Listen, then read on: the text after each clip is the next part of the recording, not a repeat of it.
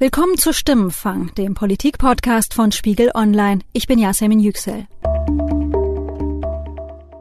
Stimmenfang wird präsentiert mit freundlicher Unterstützung der VLH, Deutschlands größtem Lohnsteuerhilfeverein. In rund 3000 Beratungsstellen bundesweit erstellt die VLH nicht nur ihre Einkommensteuererklärung, sondern übernimmt auch die Kommunikation mit dem Finanzamt, prüft ihren Steuerbescheid und legt im Zweifel Einspruch für sie ein. Weitere Informationen finden Sie unter www.vlh.de/spiegel.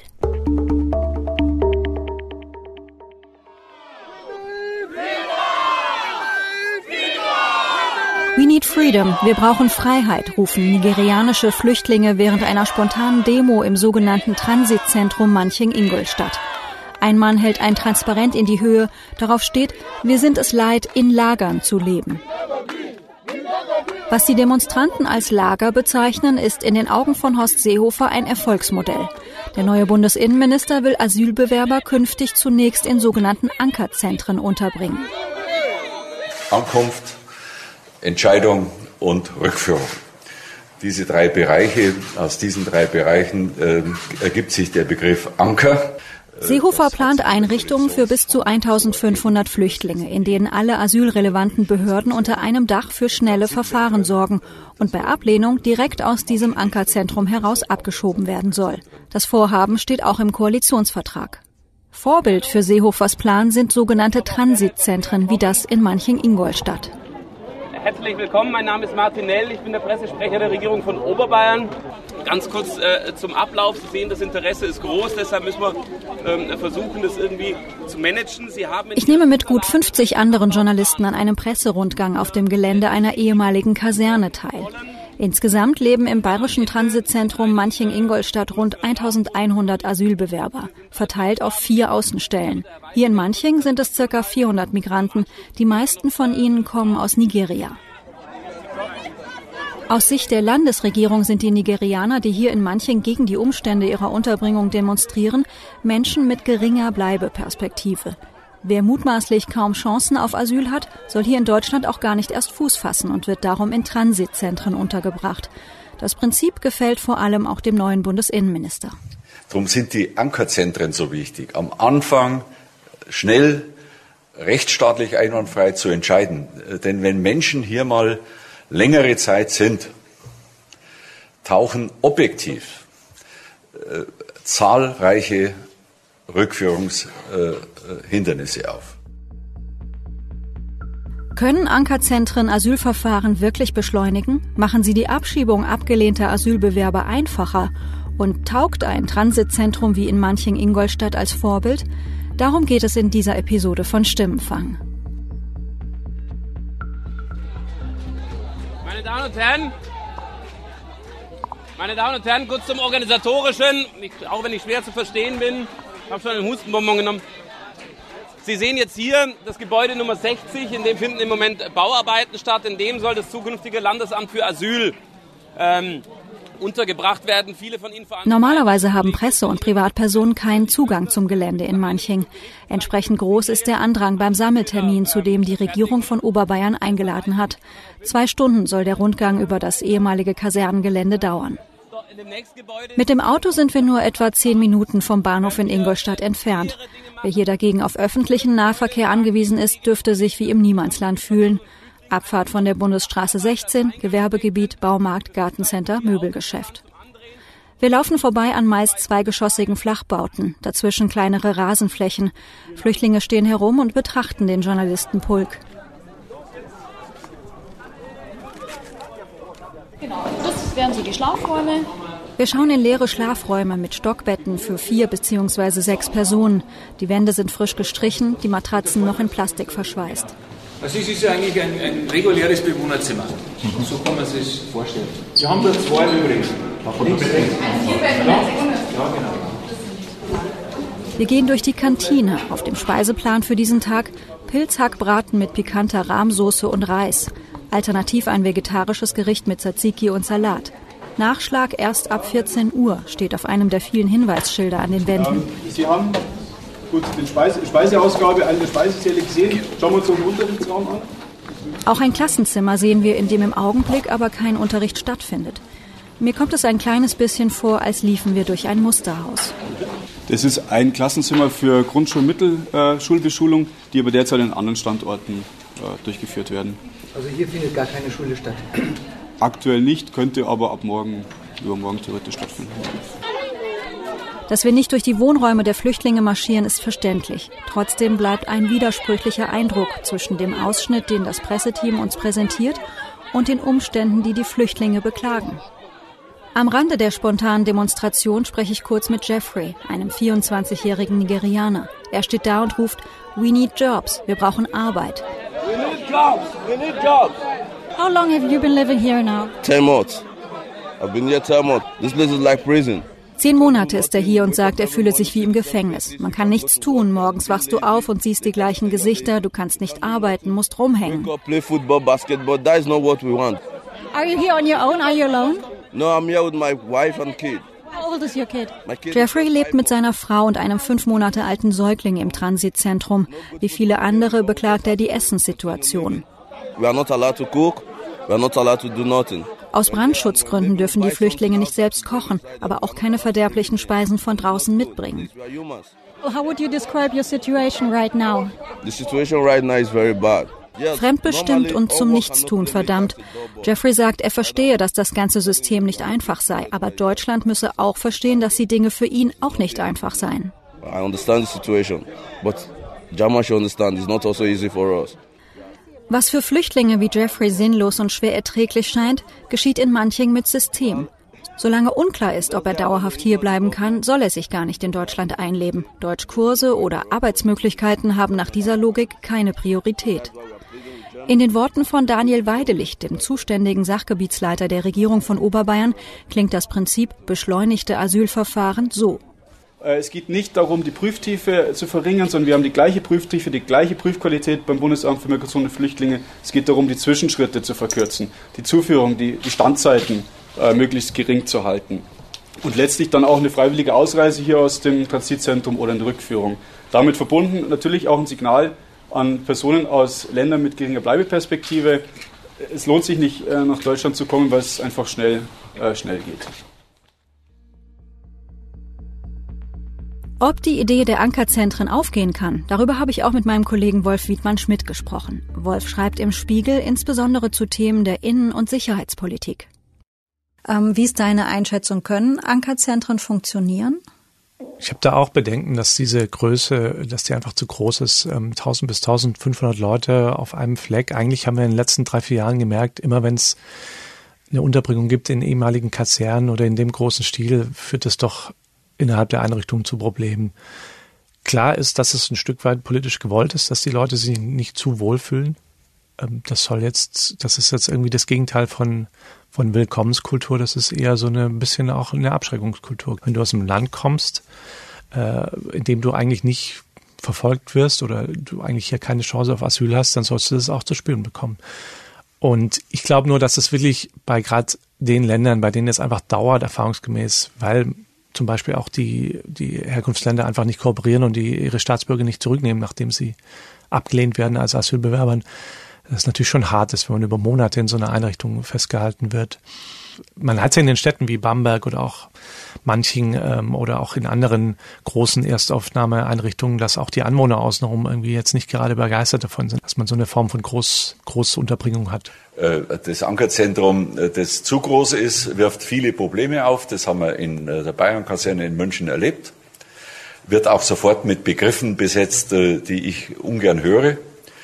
Wenn Sie aber eine sehr starke Verteilung über das ganze Land machen, haben Sie natürlich viele, zu viele Brennpunkte. Also Sie müssen hier einen guten Mittelweg finden. Einer der Kerngedanken ist ja in jedem Fall, dass ähm, in so einem Zentrum das gesamte Asylverfahren abgewickelt werden soll. Ähm, wie realistisch ist das deiner Meinung nach? Klingt erstmal gut, aber wir haben eigentlich seit drei Jahren schon die Diskussion, dass man, dass es doch irgendwie möglich sein muss, innerhalb von ja idealerweise drei Tagen oder sogar 48 Stunden ein Asylverfahren abzuschließen.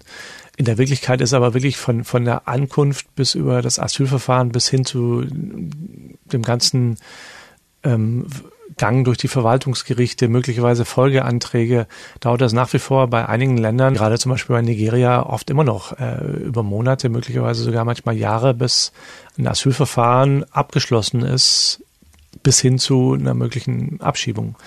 Das heißt, die die, die Hoffnung oder die Idee, dass man sowas jetzt innerhalb weniger Tage wirklich komplett abschließt und die Leute dann möglicherweise gleich wieder abschiebt, ähm, die ist vielleicht politisch nachvollziehbar, dass das ähm, Horst Seehofer und, und die CSU und die CDU gerne hätten, aber ich sehe das noch nicht so ganz, dass das wirklich im großen Stil gelingen soll.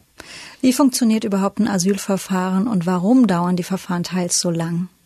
Im Prinzip ist ein Asylverfahren, jemand, jemand meldet sich, äh, stellt seinen Antrag, dann wird die Akte angelegt, irgendwann wird er eingeladen zum Termin. Dann gibt es eine Anhörung von einem Asylentscheider, der hört sich die Geschichte an, das dauert zwei, drei Stunden, manchmal auch sieben Stunden.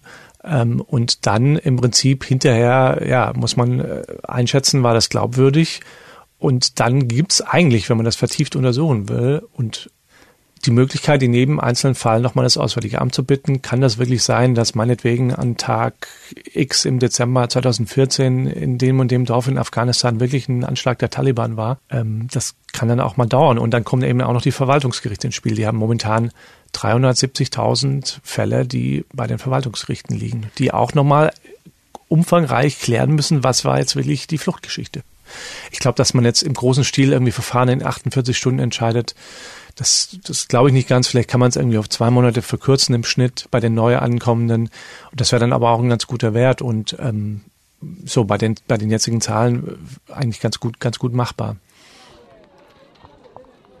Die Flüchtlinge, mit denen ich vor Ort im Transitzentrum sprechen kann, sind schon weitaus länger dort. Seit neun, zehn, elf Monaten höre ich auf meine Frage. Auffallend viele junge Frauen mit Babys sind auf dem Gelände unterwegs. Berater der Caritas, die als einzige Organisation vor Ort Sozial- und Asylberatung anbietet, sagen, viele dieser Frauen seien in Nigeria als Zwangsprostituierte angeworben worden und Opfer von Menschenhandel. Ich spreche Simeon an. Sie ist 19 Jahre alt und schiebt einen Kinderwagen vor sich her. How old is your baby?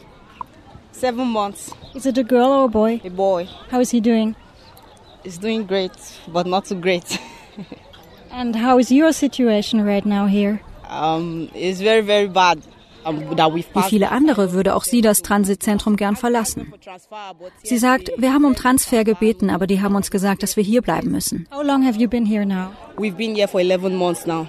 Simeon kommt aus der Provinz Edo im Süden Nigerias. Nigerianer machten laut Bundesamt für Migration und Flüchtlinge im April 2018 die zweitgrößte Gruppe von Asylsuchenden aus, hinter Syrern. Insgesamt gingen im April 11.385 Erstanträge beim Bundesamt ein. And how was your life in back in Ibo? Well, it was not really good because I left my country all because of Simeon erzählt, mein Leben war nicht gut. Ich habe auf etwas Besseres gehofft und bin darum gegangen. Aber hierher zu kommen, macht gerade alles noch schlimmer. Man behandelt uns nicht gut.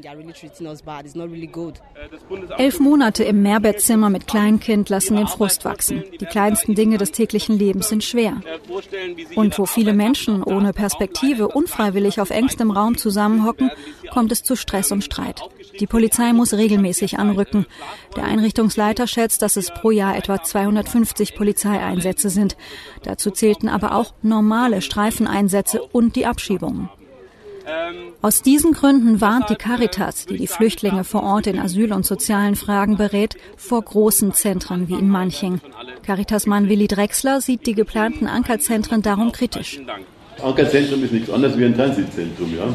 Es sind die ganzen negativen Erscheinungen, die so eine große Einrichtung natürlich hat. Die Anonymität, die Hoffnungslosigkeit, keine Perspektive und dazu natürlich äh, kein Geld, weil man nicht arbeiten darf. Also da passt alles zusammen und die Nachbarschaft natürlich nimmt es dann doch wahr irgendwo und ein paar benehmen sich halt auch nicht so, wie man es vielleicht erwarten würde und das wird dann natürlich überall breit gestreut und damit erzeugt man natürlich Aggressionen. Horst Seehofer hält aber nach wie vor an seinem Plan fest. Warum der Bundesinnenminister das tut, was parteipolitisch dahinter steckt, das habe ich meinen Kollegen Ralf Neukirch vom Spiegel gefragt. Ralf schreibt regelmäßig über die CSU. Was treibt Horst Seehofer als Bundesinnenminister hier in, bei diesem Thema an? Horst Seehofer hat natürlich eine sehr schwierige Position. Im Grunde ähm, erwarten jetzt alle in der CSU von ihm, dass er endlich die Probleme löst, die es gibt äh, rund um das Thema Flüchtlinge, vor allen Dingen natürlich das Thema Abschiebung. Das ist das, äh, was im Landtagswahlkampf auch ganz zentral sein wird. Und er muss jetzt irgendwie zeigen, er hat Ideen, wie man das lösen kann. Und ähm, Ankerzentrum ist eben eins davon. Es ist so eins der Vorzeigethemen der CSU, mit denen sie auch in der Landtagswahl im Herbst dann punkten will. Aber damit das Ganze noch ein bisschen großartiger klingt, sind diese Ankerzentren natürlich Teil eines Masterplans. Äh, und ähm, ich habe meine Zweifel, ob dieser Masterplan bis zum Herbst überhaupt in irgendeiner Form wird umgesetzt werden können. Aber zumindest hat man da mal was, womit man die Leute versuchen kann zu beeindrucken. Du hast das Stichwort ja jetzt selbst gesagt, bis zur Landtagswahl. Wir erinnern nochmal, das ist, wir reden hier von der bayerischen Landtagswahl, die im Oktober kommen wird. Das bedeutet also, dieses ähm, bundesweit relevante Thema hat sehr viel, mutmaße ich, du wirst es uns erklären, mit der bayerischen Landtagswahl zu tun. Also es gibt nichts, was die CSU im Jahr einer Landtagswahl macht, was nicht mit dieser Landtagswahl zu tun hätte. Ähm, es ist jetzt nicht so, dass Horst Seehofer überhaupt nicht interessieren würde, was hier im Bund passiert, aber es gibt eine Sache, die interessiert ihn vor allem, das ist die Landtagswahl. Und man versteht Horst Seehofer und man versteht die gesamte CSU nicht, wenn man nicht auf diese Landtagswahl guckt. Das alles, was die machen, hat mit dieser Wahl zu tun, in allererster Linie und erst in zweiter Linie mit dem, was hier im Bund passiert. Was kannst du darüber sagen, wie schwer es war, ähm, diesen Punkt im Koalitionsvertrag zu verankern und wie sich auch die SPD dazu positioniert hat? Na, die SPD ist ja, wenn ich es richtig sehe, eher skeptisch, was diese Ankerzentren angeht. Aber ich glaube, das war jetzt nicht der schwierigste Punkt, was die Zuwanderung angeht. Die Frage Familiennachzug zum Beispiel, die war deutlich schwieriger und die hat auch deutlich länger gedauert, bis man da zu einer Einigung gekommen ist. Mein Eindruck ist, dass die Position der SPD ist, soll es halt versuchen mit seinen Ankerzentren. Er wird sowieso scheitern. Es ist ja auch so, das ist interessant, dass diese Ankerzentren ohne die Länder überhaupt nicht eingerichtet werden können. Deswegen können die SPD-Länder, wenn sie sie nicht wollen, auch einfach sagen, wir machen keine Ankerzentren, macht's ihr doch mal und zeigt, ob es funktioniert. Also ich glaube, die SPD ist da in einer relativ komfortablen Position. Die CSU gibt ja in der ganzen Debatte um Abschiebung die Tonlage vor. Ähm, Alexander Dobrindt, der sprach kürzlich von der Anti-Abschiebeindustrie. Es ist nicht akzeptabel, dass eine Anti-Abschiebeindustrie dafür sorgt, dass die Bemühungen des Rechtsstaates äh, unterlaufen werden. Was sozusagen, wie sehr belastet das ganze Thema den Koalitionsfrieden im Augenblick? Ja, ich glaube, Alexander Dobrindt belastet den schon, weil das Provokationen sind, von denen ich auch nicht ganz verstehe, welchem Zweck die dienen sollen. Ähm, es folgt ja auch nichts daraus. Also wenn ich sage, wir haben eine Anti-Abschiebeindustrie, dann beleidige ich Leute, auch Leute aus dem eigenen Wählerklientel, nämlich christlich engagierte Leute, die, die sich um Flüchtlinge kümmern.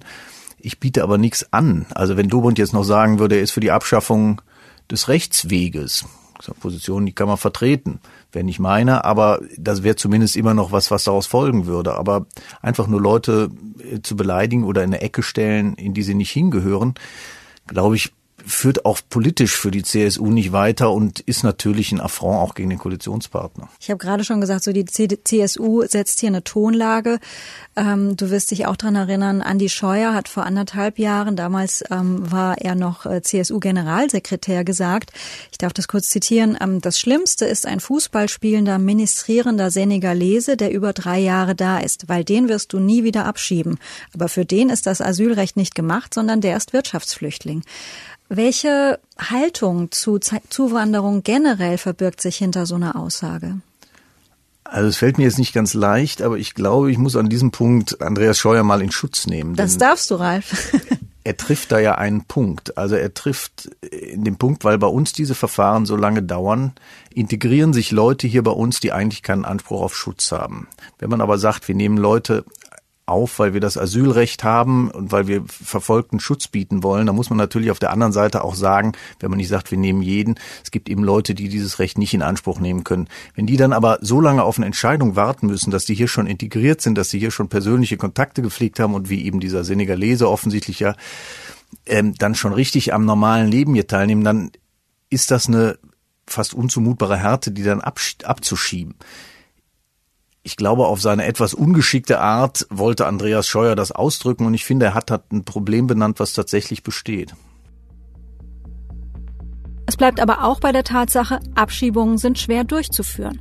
2017 ist die Zahl der Abschiebungen sogar gesunken auf 23.966 Personen. Das waren 5,6 Prozent weniger als im Vorjahr. Horst Seehofer beschreibt das Problem so. Der Einfallsreichtum der Politiker, wie man auf welche Entwicklung reagiert, bleibt weit hinter dem Einfallsreichtum äh, von äh, denen, über die man nachdenkt, über die man entscheidet, äh, zurück. Glauben Sie mir es. Das wird besonders klar bei der Rückführung.